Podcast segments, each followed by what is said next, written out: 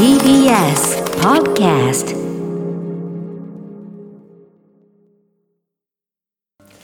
B. S. ラジオから全国32局ネットでお送りする 1J この時間は共立リゾートプレゼンツ新たな発見を綴る旅ノート共立リゾートのホテルや旅館がある地域にフォーカスを当て歴史や観光スポット絶品グルメなどその地ならではの魅力をご紹介します今月特集しているのは和歌山県の南紀白浜です年間300万人を超える観光客で賑わう関西屈指のリゾート地。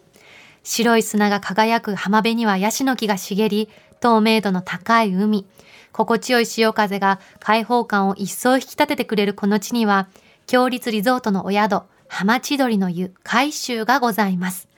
そして今回の旅の案内人、旅シェルジュをご紹介します。WBS 和歌山放送田辺支局のラジオカーリポーター山下ひろみさんです。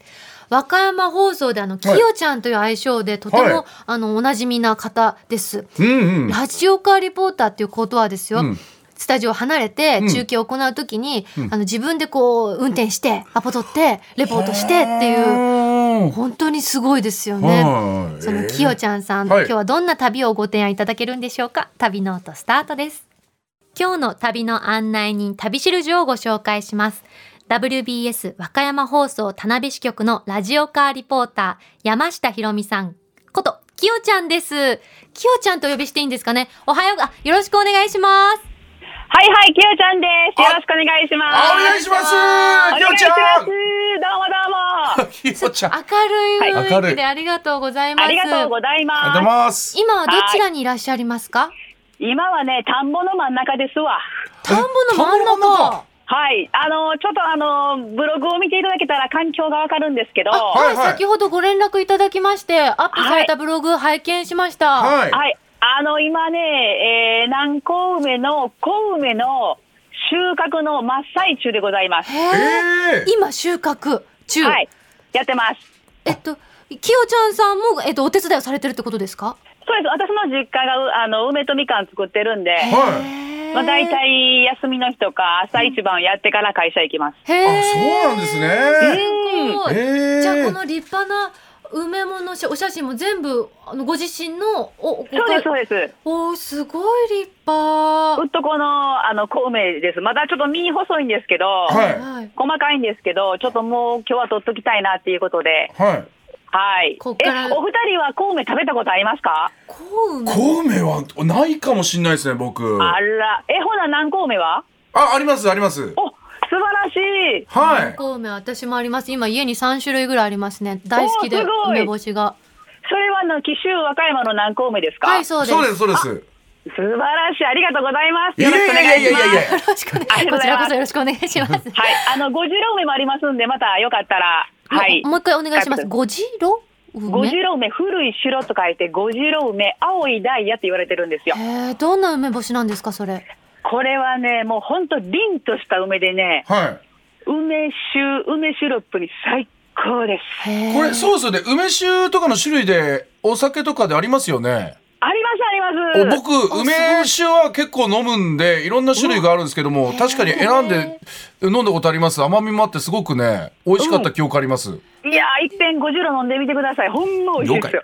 はい、わかりました。初。めて見た了解ポーズしましたね、しんちゃん了解ポーズしましたはい、可愛いありがとうございます。ありがとうございます。嬉しい。今、はいあの、あの、きよちゃんとお呼びしていますが、よろしいですか、このまあ、ま。もう、きよちゃんと呼んでください。ありがとうございはい、ます。きょうちゃんお願いします。おお願いします。平日の月曜から金曜日までや、やにこいラジオ昼一番で中継もされていて、うん。あの、番組の中でもワンジェにたくさん触れていただいてありがとうございました。ありがとうございますいやいや、ありがとうございます。レポートのコツとかってあるんですか？その場で自分でアポ取ってってすごいなと思うんですけれども。そうですね。自分でアポ取って、うん自分で現場行って放送のこの機材を出してってするんですけど、はいすごい。あの一番のコツっていうのは、そのインタビューをする人を好きになるってことですね。うん、その瞬間っていうか、はいもう前アポ取った時から、ああ、この人のことを好きになろうとか、あこの人ええ人やなとかって、そういう風に思って動いてます。好きへえ。の気持ちって伝わりますもんうね。ん。田辺弁っていうのはあるんですか、田辺、まずヤニクイって分かりました？確かに分からへんなんだろうヤニコイってヤニコイ何ですか？例えば今日ヤニコイ暑いなとか、ヤニコイ熱い。すごいヤニコイお熱いいしい、ヤニコ美味しいわとか、すごく美味しい。そうそうそうそう、あめっちゃとか、めっちちゃなんだ。ゃとかってあうんそうとなんだてねもとか、もう最上級をヤニコイって言いますね。へー。へえ可愛らしい呼び方ですね、ヤ可ニコイ愛いですか？ありがとうございまうん。す。あとは納豆塩とか、納豆する？納豆塩。納豆賞こういうもじけたよう納豆塩っていう。えわへえ納豆食べよああ、残念。ありがとうございます。残念。斉藤さんは？あ納豆作ろう。あー、残念。ずっとけ。紀州和歌山は梅なんです。納豆じゃないんですよ。これはね、どうしようなんです、納豆は。うへえええあそうなんですね。どうしよう。うん。何しようどうしようみたいなことなのかな。そう、納豆塩、これ納豆すらって言いますね。すらだから壊れたっていうのももじけたとか、うーん結構ありますねわからうんない。もん。めちゃめちゃあります。へえ田辺全然知らなかった。ありがとうございます。はいわかりました。でもきよちゃんはもともとはリポーターになるつもりではなかったってお聞きしたんですけれども。あ違いましたね。もともとは高校卒業して、地元の自動車会社に就職して、はいで、あの、結婚出産で農業をしてたんですけど、実家の。はいはで、ある日、その、友達と居酒屋さんにご飯食べに行ってて、いはうんこんな感じで喋りやったら、今の私の尊敬する上田修二っていう上司が、はい。向こうのテーブルに寄って、で、ちょっと、あの、おまはん喋り面白いな、ちょっと今レポーター探してんねんけど、なれへんかって言われて、いやいやいや、私には農業があるんで無理ですって断ったんですけど、はいは名刺頂戴して、今ちょっとレポーター探してるからっていうことで、すごい、えうんじゃあほんで、はい。今になりました。じゃあもうその時のトークがもう軽快であこの人だったらぜひっていう風になったんですねさあ、それが何を喋ったかっていうのは全く覚えてないんやけど多分こんな感じで喋りやったん運命の出会いですね。だから別に意識して何かをしてるわけじゃなくてその状態がこの人面白いな喋りうまいなって思ったからすぐそこでスカウトされたってことですもんなね多分よう喋るなと思ったんちゃうんやろか。おそらくそうやと思いますわ。へえはい居酒屋のその一夜でねねえ。スカウトされるってね。え、不思議ですね。すご縁って。ね。その方もだからスカウトしてよかったなって多分すごい思ってるでしょうね。そこまで見つけられてって。本当よね。私の尊敬する上司がそう思ってくれてるでしょうか。いや絶対そうじゃないですか。思ってらっしゃいますよ。うんはほんま、明日聞いてみよう。はい。い聞いてみてくださいぜひ。はい。今日はですねきよちゃんにその南紀白浜グルメをご紹介いただきます。まず一つ目お願いいたします、はい。これはもう何と言ってもごめんなさい。梅干しで申し訳ないんですが、和歌山県産の南高梅のドライフルーツです。え最え高です。嬉しい。嬉しい。梅大好きこありがとうれはね、はいこのドライフルーツは、それこそ斉藤さん、元刈谷さんが、はい。梅酒をやあの飲んだことありますとか、梅干し食べたことがありますってありますけど、はい。もともとのその青い実、まあ、緑色なんですけど、はいそれから始まってるんですよ。熟さずにそれを冷凍して、はい。ドライにして、はい。へで、えーっと、今回特別にですね、その、ポ梅ポリフェノールが、あの、新型のこのコロナに阻害効果を与えるということで、今めちゃくちゃか脚を浴びてるんですけど、ええ梅ポリフェノール、はいへーその果肉にね、はいその、なん、うん、あの、新型のコロナをはい。寄せ付けないよ、除外するよっていう成分が入ってるんですよ。えそれはもう、あの、へ医学的にも大学がこの間発表したんです。ーはいはいはで、今すごいもう品薄状態になってるんですけど、はい。そのポリフェノール、体にいいクエン酸とかすべてを含んだポリフェノールが入ってるんで、いはいそれ多分食べたら疲れね、あの、吹っ飛ぶぐらいの酸っぱさと美味しさだと思います。ともうあの嬉しいですね。もう疲れが今やばいですから。元カレちゃんもねもう本当お忙しいですから。やばいですか、これを食べてもうこの後の仕事も頑張るぞってことですよね。え、そこにあるんですか？ああります。今あります。ありますありますよ。もう食べてもうていいですか？いやあいいですか？ではいただきいただきまます。すあ、すみません、どうぞどうぞ。どうどうどう？うん？まっ！酸っぱいろ酸っぱいろあもない？あもない？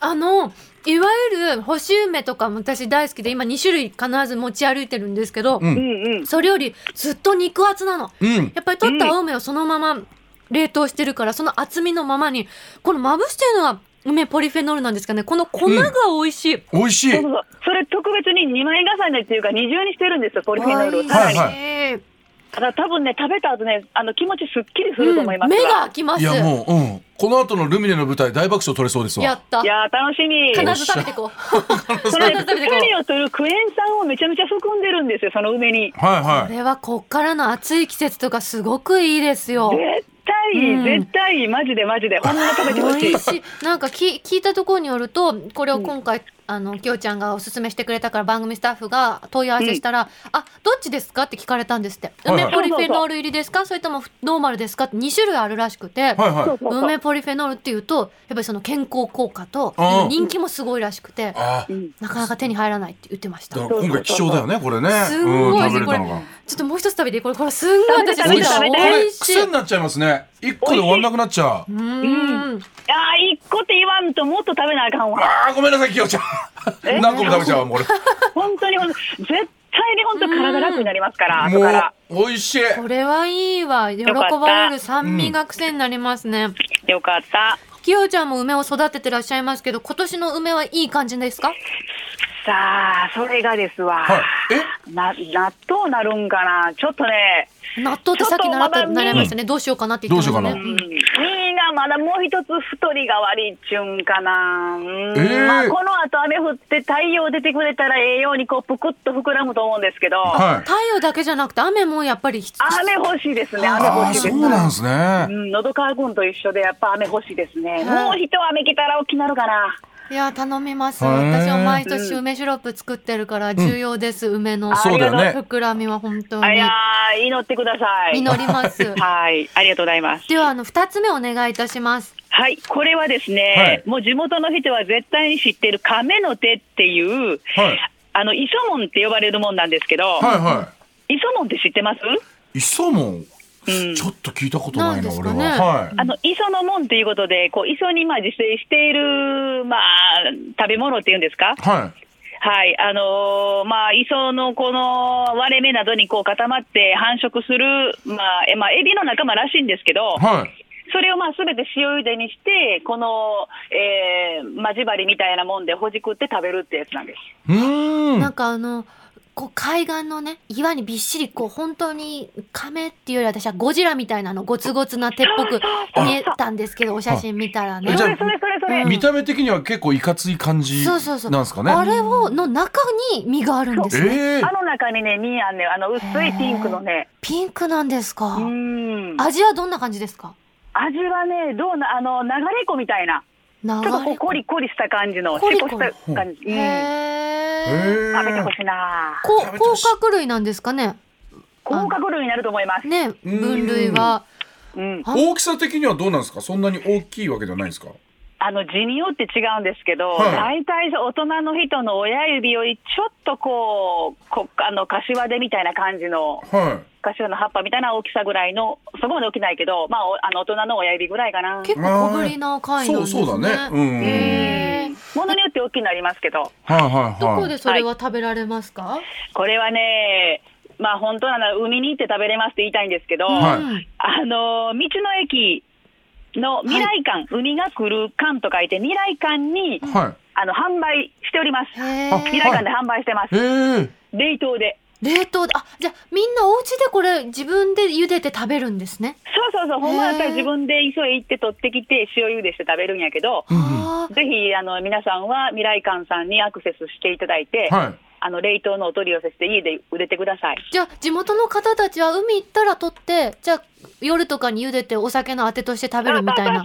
そうです、そうです。うん。面白いなあんまり出会ったことないもんね。ね、これをちょっと食べてみたかったけどね。ねえ、はじゃあ残念ですね。ぜひまた。はい。はい。お取り寄せして。はいでは三つ目お願いいたします。はい。えっ、と、三つ目が紀州茶粥です。茶がゆ茶がゆ。はい。はい。お茶のさんって言います、地元では。うーん。おかゆじゃなくておかいですか？うん、おかいさん。おかゆさん面白い。はい。おかいさん、あのーえ、お鍋に。お米と水と、で、ほうじ茶、番茶の茶巾、茶袋を入れて、はい。うん20分ほど沸かして、はで、出来上がり。はいえー食べたことないですか？ないい。です。ナイスナイスナイス。だから炊いたお米をさ、これ緑茶で食べるうん。ね、あのお茶漬けじゃなくて、うん全然違います。お茶から炊くんですね。そうですそうです。一からあの水とえお米と入れてそこにお茶の袋を入れて炊きます。ほうじ茶か番茶。これ簡単にできま美味すんで。しそうだへな。確かにすごいシンプルですね。うん。シンプルですはいシンプルですけどすんごい粘くって美味しいですね、えーねばいってどういうことですか？ねばねばになるんですか？そうそうそうそう粘いへえ。サラサラしてないってことへですえ。お茶で炊くとそういう粘り気が出るんうん出ですね。てくるんだろうね。そうそうそうそうそうそううんじゃあ皆さん和歌山では朝食にこのおかいさんを召し上がるんですか？そうですそうです朝とかもう晩に食べますね、なんかすごい健康にも良さそうですね。いいです。一回で簡単に作れますんで作ってみてください。これほうじ茶とか番茶とかっておっしゃったってことはお家によって違う感じなんですかね味がそうやな。うんでもおかいさんのあのお茶って売ってますよ。スーパーで。あれ？うん売ってる売ってる売ってる、えー。こっちには売ってるけどな。ああ。はいこっちにあんのかな？どうだろうね。ちゃんと見たことないけど。もしかしたらうアンテナショップとかであるのかもね。うん。絶対あると思います。行ったことないけど、あると思います。はい。ではでは、はい。他にあのおすすめありましたらおお聞きしてもいいですか？おすすめですか、はい、はいなんかきよちゃんが和歌山と言ったら南紀白浜と言ったらこれだから楽しんでってっていうのがあったら。ああ白浜だったらやっぱり白浜で、はい。えー遊んでいただいて、はい。でその周辺ももちろん散策をしていただいて、はい。地元でしか食べれないっていう美味しいものを食べていただいてうんうん。なんですけど、うん。あのーとにかく来ていただきたい。東京から1時間で来れるっていうことなんで、ははいいはい。ぜひ来ていただきたい白浜を、まあ、これからはもう最高海も開きましたし、はいはい。うん、一番いい季節になると思いますんで、一回足を運んでいただきたいなと思いますね。これはあのさっき言ってたその道の駅の未来館って他にも何かあるんですか？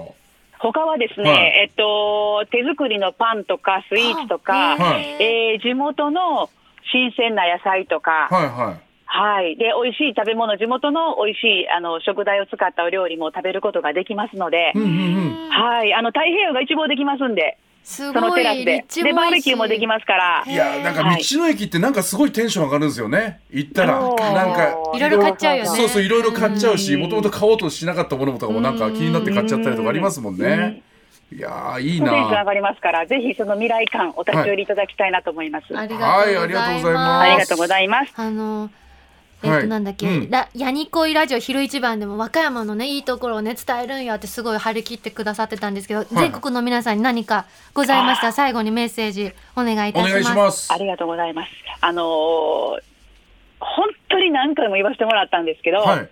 この和歌山紀南っていうのは、この紀州南高梅っていうので、皆さんがこう、仕事に生きがいを置いて軸として頑張ってるんです。うんで、ラジオをお聞きの、あの、リスナーの皆さんで、元カリアさん、斉藤さん、はい。来週後半になったら、はい近くの、えー八百屋さんか百貨店かスーパーにぜひ一回行っていただきたい。はいで、はい必。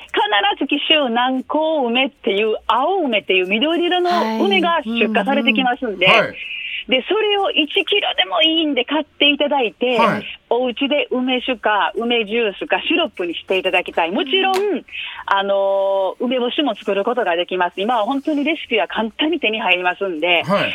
で、6月真ん中ぐらいになったら、私たちは落ち梅を収穫いたしまして、はい梅干し作業に入ります。はいで、また、あのーえー夏過ぎましたら、百貨店、スーパー、八百屋さん行ったら、紀州南高梅の梅干しっていうのが出てきだしたら、うんうんうんはい。ぜひ皆さん手に取って食べていただきたいと思います。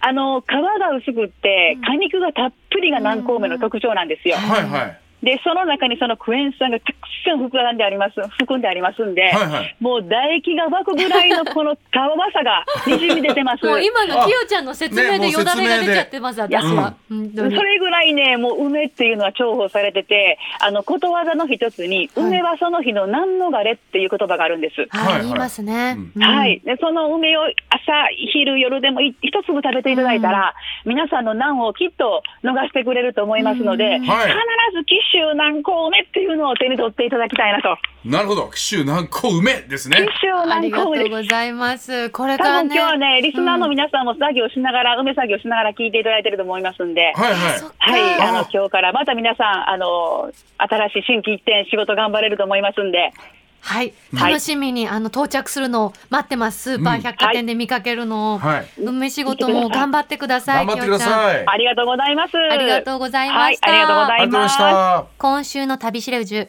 WBS 和歌山放送田辺支局のラジオカーリポーターきよちゃんこと山下ひろみさんでした。ありがとうございました。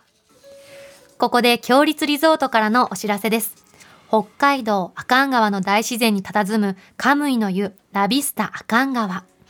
ありのままの大自然と共に過ごすことこそがここでは何よりの贅沢。館内で使用する水はすべて湧き水から引いたもので手つかずの自然美を心ゆくまでご堪能いただけます。全客室についている大きな窓からは阿寒川の雄大な景色を眺めることができ天然温泉ヒノキ作りの客室風呂も完備しています川から湧き出る自家源泉かけ流しの大浴場はもちろん3つの無料貸し切り風呂で趣異なる湯あみをお楽しみいただけます夕食は北海道ならではの食材をふんだんに使った四季折々の懐石料理をご用意。北の大地の旬の味わいを存分にお楽しみください。豊かな自然の中で心の赴くままにゆったりとした時間を過ごしませんか？詳しくは、強立リゾートの公式ホームページをご覧ください。さて、ここで番組をお聞きのあなたに旅のプレゼントです。今月は浜千鳥の湯海州の宿泊券を一組2名様にプレゼントいたします。和歌山県南紀白浜の太平洋を望む岬の先端に立ち、大海原に乗り出す船に見立てた宿で、敷地内の見晴らし台からは、夕日百選にも選ばれた白浜の夕日をご堪能いただけます。客室は海に最も近く、別荘のような雰囲気の離れをはじめ、露天風呂付きのお部屋など様々なタイプをご用意。日本三大古島にも数えられる名湯白浜温泉はご家族でもお楽しみいただける混浴露天風呂で目の前に広大な海が広がり、水平線を眺めながら至福のひとときをお楽しみいただけます。夕食は黒潮がもたらす海の幸や山林が育む山の幸を使った季節の懐石料理をご堪能ください。ご希望の方はインターネットで TBS ラジオ公式サイト内旅ノートのページにプレゼント応募フォームがありますのでそこから必要事項をご記入の上ご応募ください締め切りは5月31日火曜日までとなっております。たくさんご応募お待ちしております。なお当選者の発表は賞品の発送をもって代えさせていただきます。そしてこの番組ではあなたのメッセージもお待ちしております。和歌山の南紀白浜の思い出、共立リゾートのホテルや旅館にご宿泊された方の感想、また来月特集予定の香川県琴平エリアの思い出もぜひ教えてください。件名には必ず旅ノートとお書きの上 1j.1j.jp までお送りください。メッセージいただきました。はいえー、五代庵大好きっ子さんよりです。えー、浜千鳥の湯、海舟、お湯、食事、サービスはいいのはもちろんですが、他のホテルではほとんど見ないお花に溢れているところが好きです。うん玄関前の通路には植木鉢に入った色とりどりの、色とりどりのお花が出迎えてくれ、訪れるたび鉢が変わっていきます。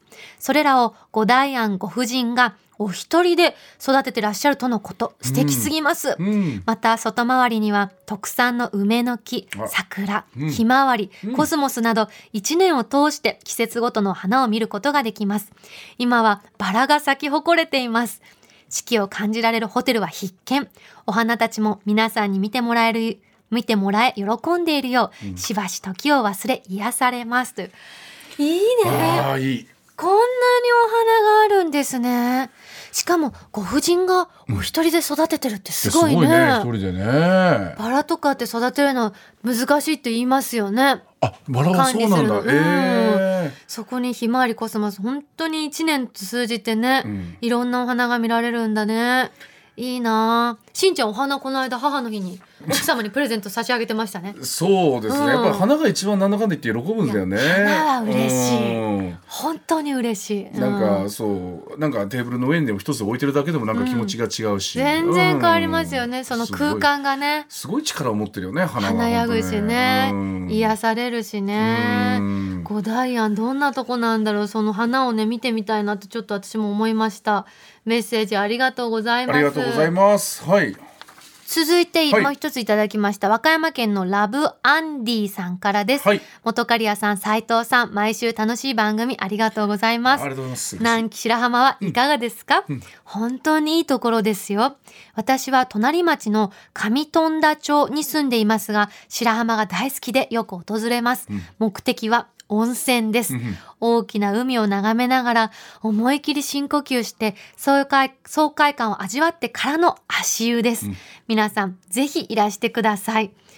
深呼吸してまず足湯。しかも目の前には大きな海。いいなあ生きてえな 吉本休みくれねえかなもっと。